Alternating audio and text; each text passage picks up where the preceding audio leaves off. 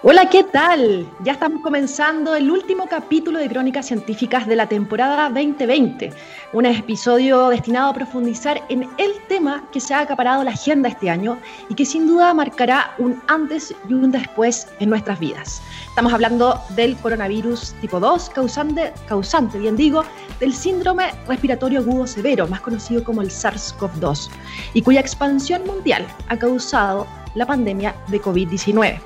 Este virus que se descubrió y se aisló por primera vez en Wuhan, China, una ciudad que antes era desconocida para muchos, de origen zoonótico, es decir, que se transmitió desde un animal al ser humano, cambiará nuestros hábitos también y probablemente nuestros comportamientos. El día de hoy vamos a estar conversando con Fernando Valiente, virólogo, vicepresidente de la Sociedad de Microbiología de Chile y académico de la Universidad de Chile, para resolver todas esas preguntas que aún tenemos sobre el SARS-CoV-2. ¿La vacuna dará fin a esta pandemia? ¿Qué consecuencias puede traer esta cepa británica? Son algunas de las interrogantes que vamos a estar conversando a la vuelta de la pausa. Pero hoy día nos vamos a partir con Pearl Jam y Just Breathe, un tema para comenzar. Vamos y volvemos. Ya estamos de vuelta en este último episodio de la temporada 2020 de Crónicas Científicas. Como les comentaba, el día de hoy estamos con Fernando Valiente, que es virólogo, es vicepresidente de la Sociedad de Microbiología de Chile y también es académico eh, de la Universidad de Chile. Fernando, bienvenido. Hola Macarena, muchas gracias por la invitación. Muchas gracias a ti. Eh, con, Gabriel que ve los controles, eh, antes de llamarte, nos dimos cuenta que habíamos comenzado, la última comunicación que tuvimos contigo fue a principios de marzo, tipo 16, 17, justamente para hablar de este, de, ese, de este virus que en esa, en aquella época estaba empezando a cambiar nuestros hábitos de vida, ya empezábamos a hablar de, de fases, ya empezamos a hablar de quedarse en casa. Eh, y vamos a cerrar el año contigo también conversando un poco en retrospectiva sobre todos los avances que hemos visto. Eh, Ahora estamos hablando de vacunas, así que también hay mucha, mucha información interesante que conversar. Así es, tal cual. Han pasado muchas cosas en estos últimos 10 meses, en Chile al menos. Exacto. Me gustaría partir por algo eh, más básico. Tú eres virólogo, así que sabes de esto. Em, que conversemos un poquito de las vacunas. Hay mucha incertidumbre, hay mucho también eh, falta de información o también información errónea que va circulando sobre todo con las redes sociales y que últimamente se está hablando de que la primera vacuna genéticamente genética en el fondo de la historia, que si va a alterar nuestros genomas y nos va a producir quizás algunos cambios de, de comportamiento o qué sé yo. Eh, y tenemos dos tipos de, vacunas, las dos más frecuentes serían las atenuadas y las inactivas, ¿no es cierto? Y, dentro de esas dos grandes clasificaciones tenemos vacunas con vectores, virales, con proteínas. Cuéntanos un poco eh, estas clasificaciones. Sí, mira, eh, la generación de vacunas em, lleva varias plataformas, ¿ya? Cada una de estas son diferentes plataformas, eh, en las cuales tú puedes usar, por ejemplo, el virus completo, ¿sí? Pero que tú lo inactivas, ¿ya? Por lo tanto, lo inoculas, ¿cierto? No va a generar una, una, una, infección, ¿cierto? Como tal. Sin embargo, va a dejar expuestas sus proteínas para que el sistema inmunológico eh, lo pueda reconocer y pueda generar anticuerpos. Eh, otras plataformas utilizan trozos del, patógeno que yo estoy en, eh, que quiero que quiero que quiero hacer anticuerpos, ¿sí? puede ser la proteína de la membrana, ¿cierto? Puede ser la proteína de la, de la, de eh, pero son, son trocitos, ¿ya? Y generalmente o, yo le doy la información a la célula para que haga este trocito de, proteína del, del, virus, del patógeno, que puede ser una bacteria también, etcétera. O yo disfrazo otro virus, ¿cierto? Con proteínas de, de este patógeno que yo, que yo quiero, que yo quiero eh, darle inmunidad, ¿sí? Y tenemos otras plataformas que son eh, básicamente las de RNA y DNA, que yo le puedo agregar un fragmento sintético, ¿cierto? Y darle ese fragmento como, como templado, ¿cierto? Como, como una orden a las células para que produzcan este pedacito de la proteína viral. Y con eso, ¿cierto? Yo lo puedo exponer eh, al, al, al, medio donde van a estar estas células centinelas, ¿cierto? Del sistema inmunológico que van a ser capaces de generar los anticuerpos y que nos van a dar la protección cuando nos infectemos de nuevo finalmente todas, todas llegan a, eso, ¿ya? Eh, es súper importante que haya muchas plataformas andando, es súper importante, ¿ya? Eh, ¿Y por qué es importante? Porque necesitamos un gran, una gran cobertura de vacunación hoy día. ¿ya? Y, podemos, podemos ya pensar que no todas las plataformas van a dar abasto para, para vacunar a toda la población. Por lo tanto, es, por, por eso es importante que varias empresas, ¿cierto? Y varias plataformas estén corriendo en caminos paralelos. Y con respecto a lo que yo te preguntaba sobre, en particular, este es un virus que eh, es una monohebra de ARN, ¿cierto? Eh, y la, vacuna, una de las vacunas que se está explorando es que sea eh, de ARN mensajero. ¿Cuáles son las diferencias y por qué se hablaba de quizás que esta fuese la primera vacuna genética? O sea, es que, bueno, eso, eso de genético dejémoslo a un lado, ¿ya? claro, el, a ver, yo tengo el, el, material, la información genética, ¿cierto? En nuestras células está codificada en la molécula de ADN, ¿sí? Y esa molécula de ADN, ¿cierto? Es transcrita, o sea, se hace una copia, ¿cierto? Y se convierte en una molécula de ARN, la cual va a servir como templado para poder generar nuestras generar estas proteínas. ¿Cierto? Entonces, lo que, lo que hace esta plataforma es básicamente sacar un pedazo del virus, de la proteína que va a generar la inmunidad, y ese pedacito, ¿cierto? Lo puedo, yo lo puedo sintetizar de, manera artificial en, un laboratorio y eso lo puedo empaquetar dentro de una cápsula, que en este caso es esta nanopartícula lipídica. ¿ya? Por lo tanto, cuando yo inocule ¿cierto? Al, individuo con, esta, con esta vacuna, lo que va a hacer es que este RNA, este pedacito, se va, se va a insertar en nuestras células y va a ser utilizado para generar la proteína. ¿Se va a integrar? No, no se va a integrar a nuestro genoma, porque nuestro genoma es de ADN, ¿ya? Eh, por lo tanto, esta molécula como este ARN... Solamente va a generar proteínas. Claro, no tiene la particularidad de, integrarse, ¿sí? Eh, ¿Cuánto va a durar esta, esta, esta, esta, producción de proteínas, ¿cierto? Va a durar hasta cuando todas las células que hayan recibido esta nanopartícula, esta vacuna, ¿cierto? Ya hayan producido las proteínas. ¿ya? Por eso se habla de tener una o dos dosis, ¿ah? para poder darle chance de que el sistema pueda crear, ¿cierto? Fabricar proteína viral, ya no es el virus completo, es solamente un pedacito de la proteína. Y darle chance al sistema inmunológico para que pueda ir entrenándose y crear estos anticuerpos. Claro, y es importante decir que, que, como va a generar un pedacito del virus, no nos vamos a tener la enfermedad, no nos vamos a, expresar la enfermedad, sino que solamente son esos pedacitos que son necesarios, que el sistema inmune en el fondo necesita para poder generar los anticuerpos. Correcto, correcto. Generalmente se habla mucho que, vamos a tener efectos, de, efectos así como de reacción alérgica, que, nos va a dar fiebre. Y, claro, eso es producto de una inflamación que va a producir ¿cierto? la inoculación de la vacuna. si yo voy pasando, voy caminando por la calle y, me, pego, me pego en la mano, ¿cierto? Con una, con, con, una muralla, eh, también se me va a generar una respuesta inflamatoria, ¿verdad? Que puede llegar a generarme fiebre, etcétera. Por lo tanto, claro, yo me estoy, estoy, me estoy pinchando, finalmente el pinchazo es lo que me va a generar esa reacción, que es normal, ¿ya? Eh, ahora lo bueno eh, una de las cosas buenas que, que, creo que como política se, está adoptando acá en Chile es que va a haber una, eh, una suerte de em, observatorio ciudadano para la gente que va a estar recibiendo la vacuna, ¿sí? Que cualquier persona que, que reciba la vacuna y que tenga un efecto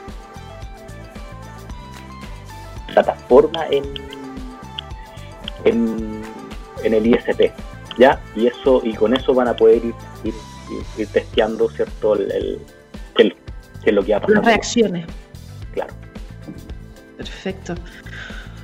Bueno, eso es muy interesante. Eh, justo esta mañana el presidente de la República anunciaba que ya había despegado el avión que nos traerá desde Bélgica nuestra, el primer cargamento, ¿no es cierto?, de vacunas, así que comenzaremos los próximos días. Así que va a ser muy interesante cuando comience porque esta, esta vacunación masiva, ese observatorio.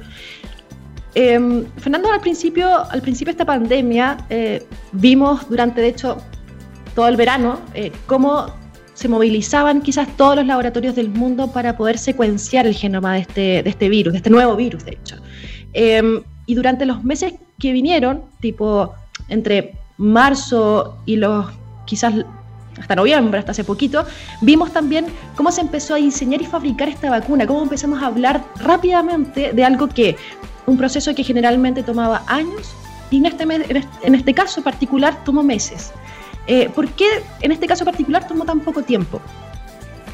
Sí, bueno, eso es una pregunta que, es súper importante, ¿ah? porque yo creo que la suspicacia de esto viene por ahí. ¿ah? ¿Por qué yo he esperado vacunas? Hay patógenos que todavía no tenemos, ¿cierto? Eh, vacunas. Eh, ¿Y por qué esto salió tan rápido? ¿ya? Eh, y cabe destacar que, esta rapidez está dado porque las plataformas para generarlas ya, estaban, ya estaban listas. ¿sí?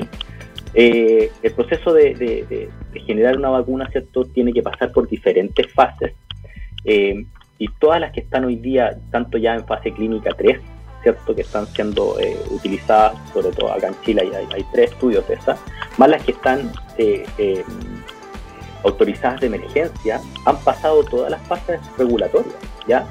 No porque sea rápido, significa que se hayan saltado fases, ¿ya? diciendo eso, claro, estas plataformas estaban ya dispuestas, habían trabajado en otros prototipos, y el proceso regulatorio también había eh, tenido algunos alcances cierto en la aceleración de estos procesos.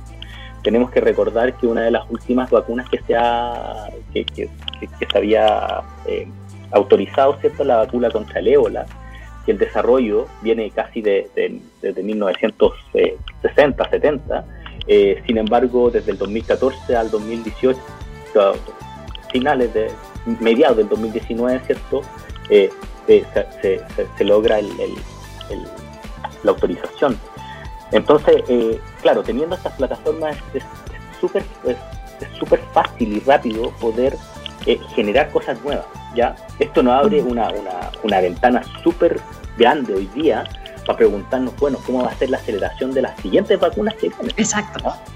Porque tenemos todavía, o sea, tenemos, por ejemplo, si nos llevamos a nivel nacional, ¿cierto? Tenemos eh, eh, o vamos a tener, ¿cierto? Eh, Zika, eh, qué pasa con dengue, bueno, con el mismo VIH, y, esas son las preguntas que, serían interesantes ir, viendo y ir resolviendo de cómo estas plataformas podrían ayudar a eso.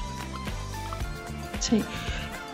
Bueno, entonces clarísimo, no tengamos miedo, no tengamos desconfianza también sobre los avances científicos, el que haya hemos ido tan rápido no, no es para desconfiar, sino que todo, todo lo contrario, ¿no?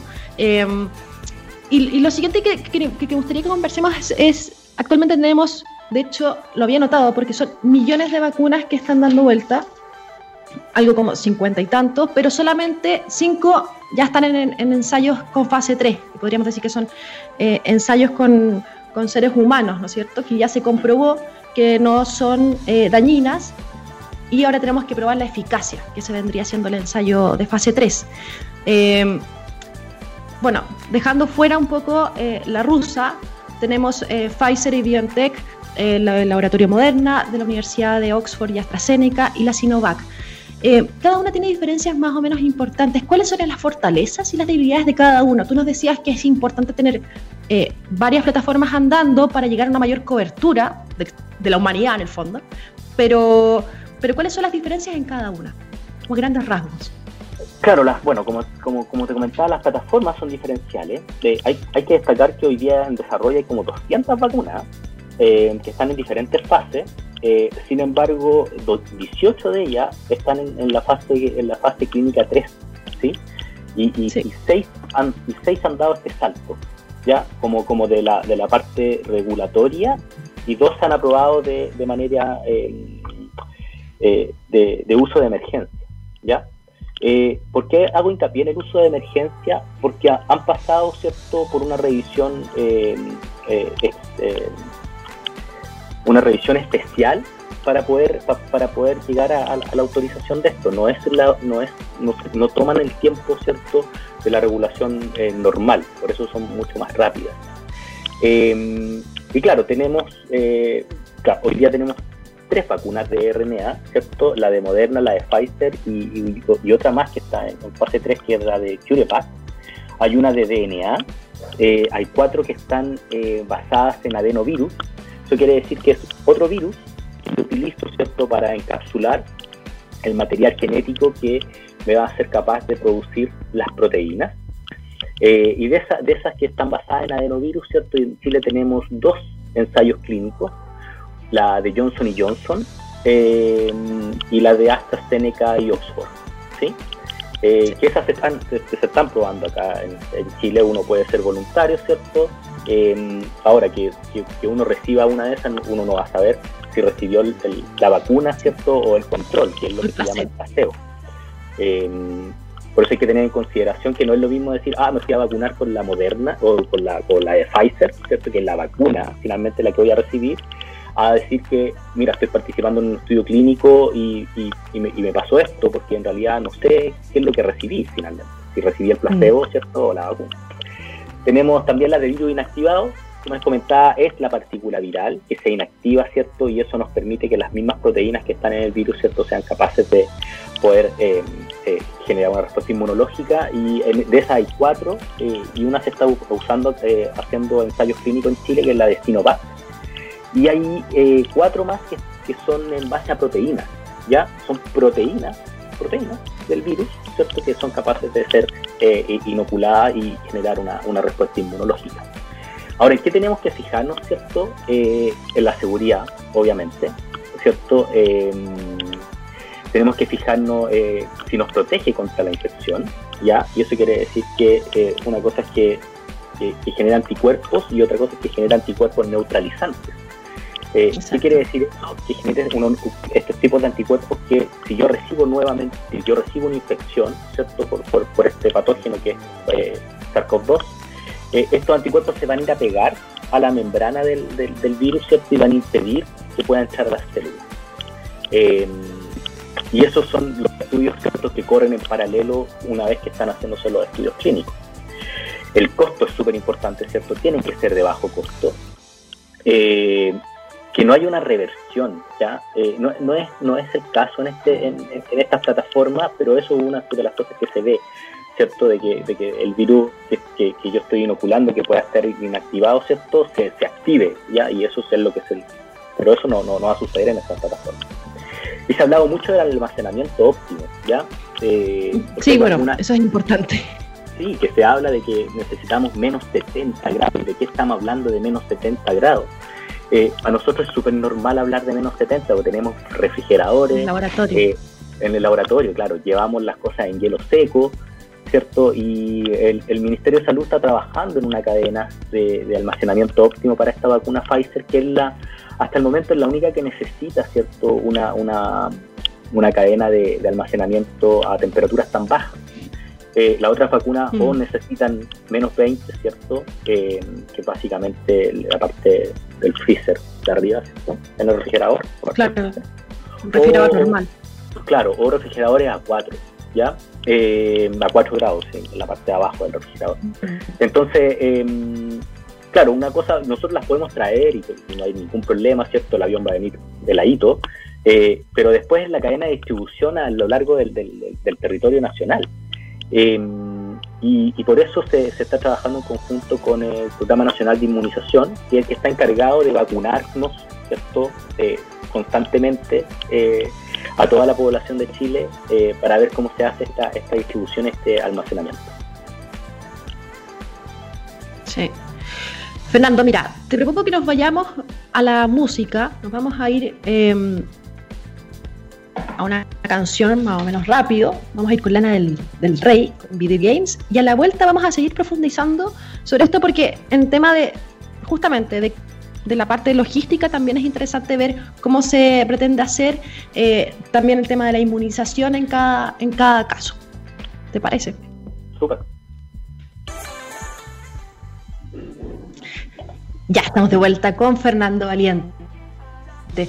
Fernando, estábamos hablando de estas fortalezas y debilidades de, las vacunas que, están ya en fase 3 y tú mencionaste un poco la pasada el tema de que la Administración de Alimentos y Medicamentos de Estados Unidos, la FDA, aprobara en el fondo eh, la autorización de emergencia, que dos, dos de hecho, eh, dos laboratorios pidieron esta, esta autorización, Moderna por un lado y Pfizer y Biotech. ¿Qué significa que sea autorizada de emergencia? Claro, cuando tú, tienes un, estamos en pandemia, ¿cierto? Eh, y en pandemia, eh, los, tanto dispositivos médicos, eh, y vacunas antivirales, etcétera, empiezan a hacer las, las diferentes fases, ¿cierto? Y esta, esta entidad, la FDA, toma todo ese dossier, todo el portafolio de la, de la evidencia, ¿cierto? Y la, y la empieza a estudiar de manera muy rápida, ¿ya? Eh, eh, y eso hace que se aceleren ciertos procesos burocráticos para poder ser utilizados, ¿ya? Sin embargo, eh, por ejemplo, hoy día la indicación es no vacunar a menores de 16 años, ¿ya? porque no ha sido probada en menores de 16 años, básicamente por eso, ¿ya? Entonces, claro, eh, el paralelo se está inoculando ya a la población eh, en la cual eh, está, está aprobada, pero también, ¿cierto?, se están haciendo los estudios para después, ¿cierto?, abrir la, la, la, esta... Poder abrir exactamente. Claro, ir, ir, ir, ir abriendo diferentes escenarios. Es, solamente eh, lo que quiere decir es que esto tiene que salir rápido.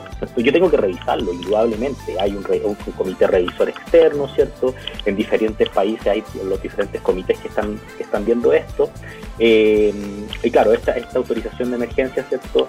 Es para, hoy día, es, es, un, es, es, un, es una ventanita que te dice, mira, yo puedo intervenir a, a estas personas. ¿Ya? Solamente ellos. Y después yo me voy a empezar a abrir a, a otros. Perfecto. en ningún caso tampoco hay que tener eh, suspicacia sobre qué significa la palabra, de hecho, eh, autorización de emergencia, ¿no? No, para nada, para nada. Es solamente la, la rapidez con que se hacen los procesos. Exacto. Otra cosa que tú comentaste también muy, muy a la pasadita es el tema de la inmunización, ¿no es cierto? Em, no sabemos cuánto va a durar esta inmunización. ¿ya? ¿Cómo se puede navegar este caso y quizás hacer un poco de política sanitaria bajo esta incertidumbre? Nos vamos a empezar, por ejemplo, a vacunar, vamos a comenzar con grupos eh, de riesgo, em, pero tampoco sabemos cuánto va a durar, ¿no es cierto? Sí. Em, sí, mira, los consejos, los comités asesores de vacunas, ¿cierto? Han, determinado que eh, los trabajadores de salud, ¿cierto? Eh, los centros de largas estadías, por ejemplo, las personas que tienen eh, enfermedades crónicas, ¿cierto? Los mayores de 65, y después se habla a, la población general. O sea, partamos, ¿cierto?, dándole inmunidad a, personas que van a tener alto riesgo de, poder tener el contacto con el virus, ¿cierto? Y después lo vamos, lo vamos abriendo a, otro tipo de poblaciones. Em, tengo entendido que la vacuna llega la próxima semana eh, y los trabajadores de salud, ¿cierto? Que son los que están básicamente en la UCI, son los primeros que van a recibir esta, esta, vacuna, ya está dando vuelta un formulario para poder, mm. para poder eh, inscribirse. Em, sin embargo, muchos de ellos también, como han, como han participado en los estudios clínicos, eh, también hay un porcentaje, ¿cierto?, de ellos que, ya se ha vacunado, ¿cierto? Obviamente no lo saben, porque no saben si recibieron la vacuna o el placebo, eh, pero sí va a haber un porcentaje ahí que, va a estar con inmunizados. ¿Cuánto, ¿Cuánto dura la, inmunidad? Eso es una, una, gran pregunta, ¿ya? en contexto natural se han hecho estudios, ¿cierto?, con otros coronavirus eh, durante mucho tiempo y, se ha visto que la inmunidad va entre los 6 a, los de los 6 meses a los 12 meses. Em, no sabemos cuánto va a durar esto em, y, eso hay que estar estudiándolo todavía. O sea, eso está en vigilancia constantemente. Eh, hay que estar midiéndole eh, eh, anticuerpos a, los pacientes, anticuerpos neutralizantes. Afortunadamente en Chile tenemos una, em, una herramienta para poder medir eso. la recomendación es muy de cerca, pero nosotros en el laboratorio somos, somos uno de los que, tenemos esa herramienta y hemos ayudado a, probarlo, ¿cierto? La cantidad de anticuerpos neutralizantes en plasma de sueros de pacientes convalecientes y que esa herramienta puede ser totalmente utilizada para medir anticuerpos neutralizantes de, personas que reciban la vacuna. ¿ya? Eh, son dos dosis en, este caso, ¿cierto? En otros casos son una dosis. Eh, eso también va a depender de la, de, la vigilancia epidemiológica de las variantes que andan dando vuelta de, coronavirus. ¿ah? Em, ayer ya lo anunciaba cierto eh, BioNTech que, el virus muta. Eh, ellos son capaces de en seis semanas tener una, nueva vacuna. ¿ya? Eh, y, eso, y eso es súper importante porque finalmente esta plataforma de RNA em, yo puedo yo, yo yo puedo sintetizar el RNA, ¿cierto? Si hay cambios, yo puedo hacer cambios rápidos en la vacuna. ¿ah? la plataforma va a ser la misma, la, la, la, cómo la voy a, lo, voy a, lo voy a entregar, ¿cierto? los ayudantes, etcétera, van a ser los mismos. Eh, y claro, eso puede ser una, una, una, una, ganancia rápida para poder generar una vacuna, ¿cierto? En, casi, casi en tiempo real de lo que está pasando. Eh, nosotros de hecho, eso es... ah, sí, sí. Sí, lamentablemente. Y no lo ganaron. No lo ganamos. Pero, pero, pero se va a hacer lo mismo. O sea, yo creo que la, hoy día la información está y, y se puede se puede hacer básicamente, en muchos países podrían adoptarlo. Ahora, claro, tenéis que tener toda la infraestructura para poder generar una vacuna, ¿sí? que lamentablemente hoy día en Chile todavía estamos en pañales, pero yo creo que esto nos va a dejar una, enseñanza y, posiblemente, ¿cierto?, nos va a transferir que, que tenemos que volver a hacerlo acá en Chile. Sí, pues de hecho lo hacíamos hasta, hasta hace unos años. Oye, con, con, respecto a esto de la mutación del virus, ¿cuán frecuente es que los virus vayan replicando? Eh, hasta hace un tiempo, o sea, esto siempre pasa, ¿no? Pero hasta hace un tiempo era un poco ajeno.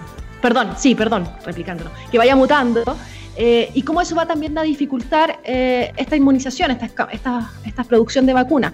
Aquellas, aquellas empresas y consorcios que lo hagan a través de ARN va a ser más rápido que, que otras, ¿no? Eh, claro, sí. Uno podría, sí, yo me atrevería a decir que, sí.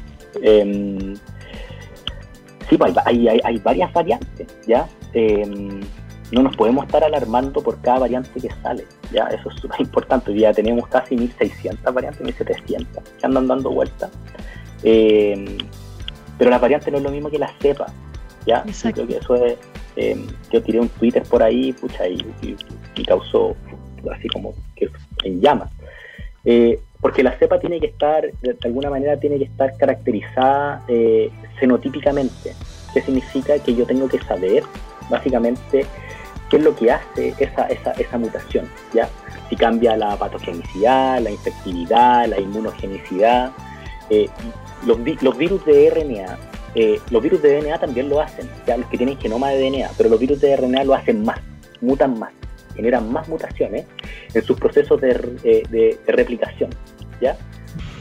Entra un virus a una célula y salen 10.000 virus. Y de esos 10.000 virus, ¿cierto? Hay cambios, porque la, velocidad es tan rápida de replicación que ellos además no tienen una, cosa que nosotros tenemos, que una, eh, una actividad de fidelidad cuando yo copio algo. Eh, estos virus carecen de eso. claro. Entonces generan muchas mutaciones. Ahora esas mutaciones eh, nosotros las podemos ver por secuenciación. ¿sí? Podemos decir, oye, mira, todas estas, todas estas mutaciones se generaron. Pero esos cambios en las letras no necesariamente hacen que cambie la proteína ¿cierto? que se produce. Por lo tanto, muchas de esas mutaciones, si bien yo las puedo, las puedo ver, no tienen ningún cambio a nivel del virus. ¿ya? Van a seguir siendo igual. Eh, tanto en, patogenicidad como en infectividad o en eh, inmunogenicidad. Cuando cambian ¿cierto? esos parámetros, yo ahí recién podría especular de que esto puede ser una nueva cepa. ¿Ya? Eh, hoy día tenemos alrededor de mm, cinco cepas diferentes, ¿cierto? Que partimos con la S, con la L, eh, al principio, ¿cierto? En, diciembre, enero, y después se, fueron estas cepas, ¿cierto? La G y las variantes de GH y GS. Em, sin embargo, desde ahí no, no, han habido apariciones de nuevas cepas, pero de muchas variantes, indudablemente, ¿ya? Eh, y eso va a seguir pasando, eso no va a parar, porque el virus eh, hace ¿sí? genera muchas mutaciones y muchas variantes. Ahora el problema es el lenguaje. Se ha usado irrespectivamente, ¿cierto? cepa, variante, linaje, mutante, etcétera. Em, y eso, y eso, si tú me preguntáis de qué es el problema, de, yo creo que desde la misma literatura científica ya eh, ha, costado mucho tiempo en que nos pongamos de acuerdo, ¿cierto?, cómo poder, poder, decir esto, ¿ya? Em, pero por eso yo quiero transmitir que tampoco hay, hay, sí, está bien, ya pueden pasar estas cosas, y van a pasar, tenemos que esperar los estudios de laboratorio, tenemos que esperar. Eh, eh, eh, Reino Unido dijo que en dos semanas, ¿cierto?, iba a poder tener una caracterización de esta nueva variante eh, y desde ahí, ¿cierto?, empezar a construir si es que es una nueva cepa o no, y desde ahí empezar a preocuparnos si tenemos que hacer una, una, una, nueva vacuna, ¿cierto?, una vacuna 2.0, 3.0, etcétera, ¿ya? finalmente es lo que pasa con influenza. ¿sí? Influenza cambia todos los años y tenemos que vacunarnos todos los años porque estamos teniendo eh, nuevas variantes, nuevas cepas. En este caso son nuevas cepas. Exactamente, se generaron variantes y que fueron significativas para, para cambiar fenotípicamente en el fondo eh, el, virus. Oye, y en, ese sentido tú también participas en el consorcio Genomas, que, las siglas son CGC en Chile, eh, que es una iniciativa eh, comandada por el Ministerio de Ciencia que la idea es, el objetivo en el fondo, es consolidar todo este tipo de información. cuántas variantes se van generando en, en, el país y cómo podemos responder también un poco a eso. el día de la última semana, en el fondo, eh, Inglaterra levantó la alarma y dijo, acá hay una nueva cepa. ¿ya? Eh, ellos tienen la capacidad de secuenciar muchas cantidades de, virus, ¿no es cierto? No así Chile eh, u otros países. ¿Es posible que tengamos otras cepas de este virus dando vuelta por, incluso Chile? ¿Y cómo se articula ahí con el consorcio de genomas? claro, indudable, nosotros estamos, estamos, estamos mirando, estamos mirando a ciegas. Eh, tenemos al Reino Unido que tiene una, tasa de, secuenciación de 10.000 genomas a la semana. Eh, yo lo decía el otro día, Dinamarca tiene 1.000. Eh, y nosotros en esto, en esta, que vamos desde mayo hasta, hasta ahora, hasta noviembre, diciembre, tenemos 700. ¿ya? Tenemos la capacidad, tenemos la capacidad, tenemos recursos humanos, lo tenemos, indudablemente, ¿sí? Em, y, creo que fue súper importante lo que pasó entre el, lunes y martes, eh, que, el Ministerio de, Ciencia y el Ministerio de Salud, porque estas son, son, la estrategia va en el Ministerio de Salud, ¿cierto? Es súper importante, y que ellos de alguna manera crean que, es importante hacer esto. Eh, y ahora está cierto eh, la DIPLAS, la Dirección de Planificación Sanitaria, eh, dentro de este, de, este, de, esta, de esta nueva conjunto de, instituciones, el ISP ¿cierto? y el consorcio de genoma, para poder crear un plan de vigilancia a nivel nacional. ¿ya? Y tiene que ser a nivel nacional, porque lo que está pasando en Santiago no es lo mismo que está pasando en Arica, no es lo mismo que está pasando en Punta Arenas. Eso es súper importante saberlo. Eh, en Punta Arenas eh, ya hay variantes nuevas. Eh, un trabajo muy bonito que está haciendo Marcelo Navarrete del, del de la Universidad de Magallanes, en el cual ha visto que hay variantes que son magallánicas, ¿ya? que no se han visto en otras partes del mundo. Por lo tanto, eso, eso, eso nos habla de que quizás hay una, hay, una evolución, una adaptación ¿cierto? de este patógeno eh, a las condiciones que hay allá. Eh, ¿Qué es lo que pasa en Puerto Montt? ¿Qué pasa en Temuco? ¿Qué pasa en Concepción? ¿cierto? En Iquique. Eso es súper importante tener un mapa de esto. Hoy día eh, no tenemos un mapa tan distribuido. Sabemos cuáles son las cepas predominantes en Chile y las variantes predominantes en Chile. Pero claro, es un estudio acumulado, como te digo, desde mayo a diciembre. ¿ya?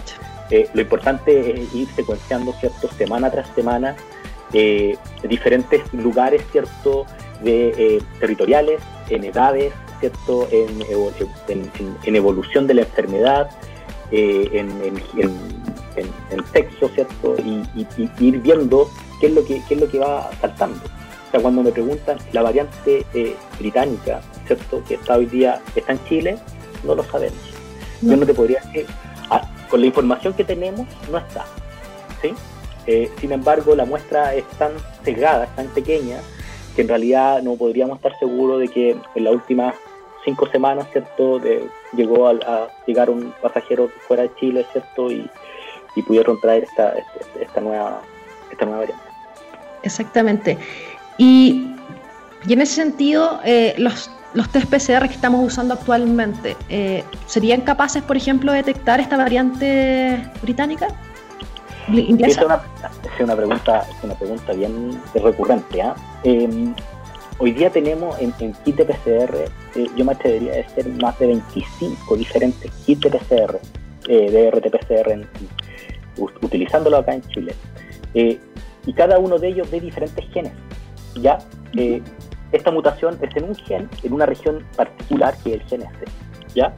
Eh, salió una alerta que hay un kit, hay un kit que, ve ¿cierto? Uno de los genes, ¿cierto? Y la, la región podría tener alguna, alguna problemática y habría que estar revisándolo constantemente.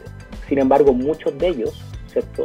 Eh, detectan más de un gen, ¿ya? Que son estos kits que se llaman multiplex, ¿ya? Entonces, yo, yo detecto el, el, gen, por ejemplo, el gen ORF1, el gen S, que es el que podría tener el problema, y el gen N.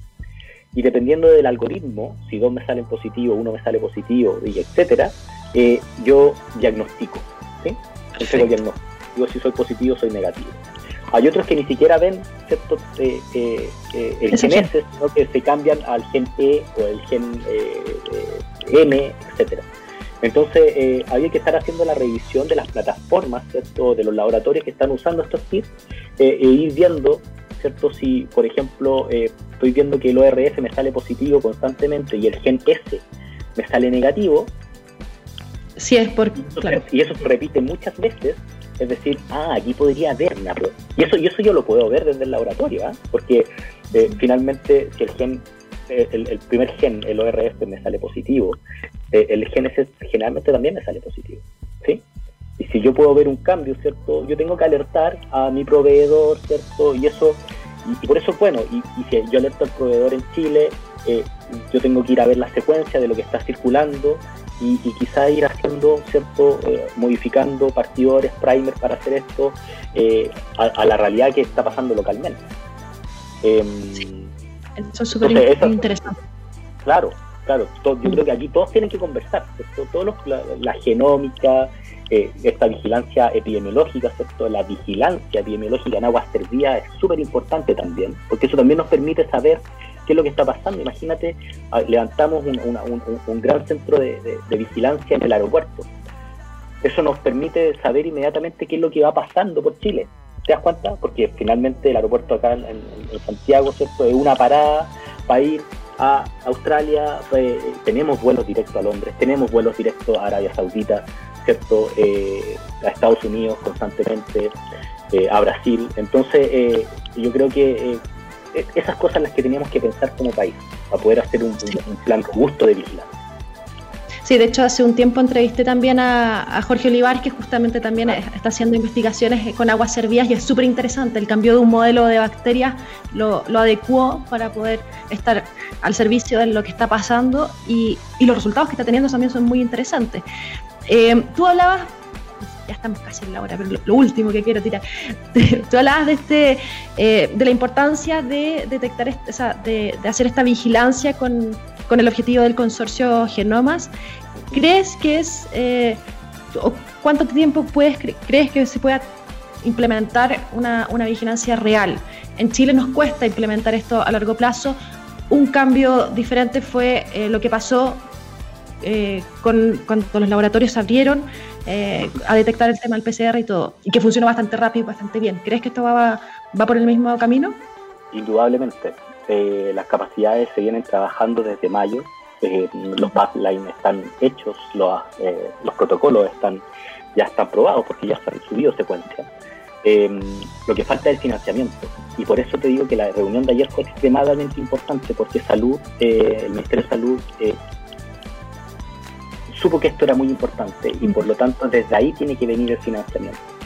Que un financiamiento, ¿cierto?, que para, para, no solo para el consorcio, sino que para esta, para esta nueva red, ¿ya? Teníamos los redes de laboratorio de diagnóstico, ahora vamos a tener una red de, vigilancia epidemiológica, ¿cierto?, genómica.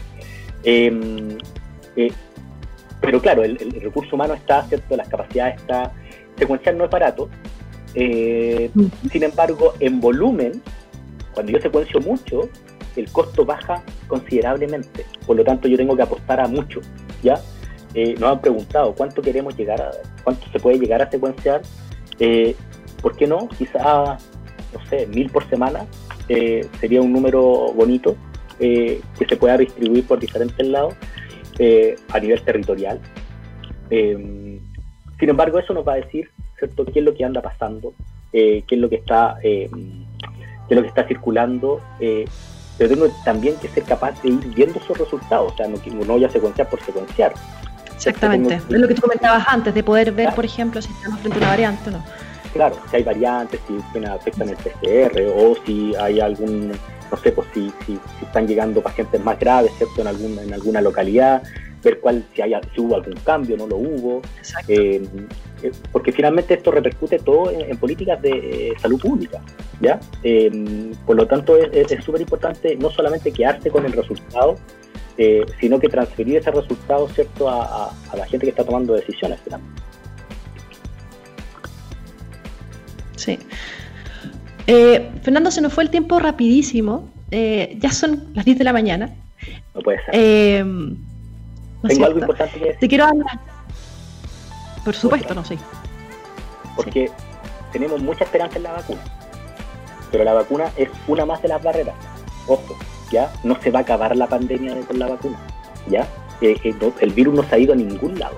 El virus sigue estando ahí. Hoy día tenemos 2.000, 1.900, 2.000, 2.100 casos diarios. Eh, nunca hemos bajado de los 800 casos, por lo tanto, eh, aquí no podemos hablar de un rebrote, porque no, nunca se fue a cero, ¿ya? Siempre hemos estado con, con, casos diarios desde, eh, desde, cuando hubo el pic, ¿cierto? En, en, junio, julio, nunca llegamos a cero, por lo tanto, ha estado ahí, el virus no se ha ido, va a estar con nosotros, eh, va, va a seguir estando con nosotros, así que por favor, la vacuna es una de las barreras, ¿sí? Pero usar la mascarilla es otra de las barreras y esa la podemos hacer nosotros y usarla bien, usarla en la, nariz, ¿cierto? Tapando la nariz, tapando la boca, eh, no usándola en la cabeza, ¿cierto? Sacando esa palpuchito, eh, por favor, de verdad, si la cuestión está ahí. Eh, yo les he dicho, si tiene que salir, salga con la mascarilla, pero si no tiene que salir, no salga. Hay que tener cuidado con, las fiestas, ¿ya? los aforos, ¿cierto? los aforos en en, una, en una casa de, 40 metros cuadrados no es lo mismo que una casa de 200 metros cuadrados. ¿ya? Hay, que ver, hay que ver la realidad que tenemos en este país también. Entonces hay que tener mucho cuidado cuando, cuando nosotros juntamos con, personas. Es siempre dice, oye, pero sácate la mascarilla. Si, si aquí todos nos cuidamos. ¿De qué estamos hablando? Si tú no tenías idea si tenía el virus o no, podéis ser asintomático. ¿Ya? Entonces hay que tener cuidado, hay que andar con la mascarilla, ¿cierto? Cuidar a nuestros adultos mayores, ¿cierto? Que son las personas que están más propensas a generar una, un desenlace más grave eh, y pasar una buena fiesta, ¿cierto? Siendo súper responsable. Eh, como les digo, la vacuna va a ser una barrera más, pero es una más. Nosotros también sí, lamentablemente últimamente hemos visto que eh, la gente se ha confiado, porque en el fondo hemos hablado de vacuna, hemos hablado, también las autoridades han sido más laxas también con, desde septiembre a la fecha en cuanto a la movilidad. Eh, el virus nos va a seguir acompañando, como tú dices, un buen tiempo. La vacuna no va a llegar, o sea, va a llegar mañana probablemente. La, las vacunas, la vacunación comenzará la próxima semana, pero esto no va a ser masivo. Tenemos que esperar a que llegue un 80% de la población para que hablemos al fin de esta inmunización de rebaño. Eh, antes es como si estuviésemos como ahora. Así que a cuidarse, lavarse las manos, si no es necesario salir, no salgamos, eh, sigamos aguantando. Esta es una, una carrera eh, de 800 metros, una carrera larga. Eh, no podemos tirar toda la borda ahora y tenemos que ser empáticos con la gente. Sí, hay avances, obviamente, tenemos una vacuna, ¿ya? esperemos, porque vamos a tener más vacunas, ¿sí? Y vamos a poder empezar a darle inmunidad a, a mucha más gente en la población. Pero ahora pues, tenemos que usar la mascarilla indudablemente es mucho mejor andar con una mascarilla que andar, estar intubado, ¿cierto?, recibiendo eh, ayuda mecánica para poder respirar. Así que usemos la mascarilla y pasemos una feliz fiesta. Y gracias, Maca, por la invitación. A ti, Fernando, muchísimas gracias. Eh, abrimos marzo cuando el virus venía llegando, vamos cerrando este episodio, este último capítulo en el fondo de la temporada, eh, con las últimas actualizaciones un gran virólogo, eh, que estás ahí también con, los, eh, con la gente que trabaja y también estás ahí en el gobierno ayudando en lo que se puede. Gracias. Nos vamos cerrando, los invitamos a todos a escuchar el podcast que va a estar disponible, eh, a escuchar esta conversación, así como otras donde hemos podido a través de este año analizar eh, lo que está pasando en Chile, las últimas investigaciones que nos ayudan también a entender eh, el mundo que vivimos hoy. Nos dejamos. Chao, chao.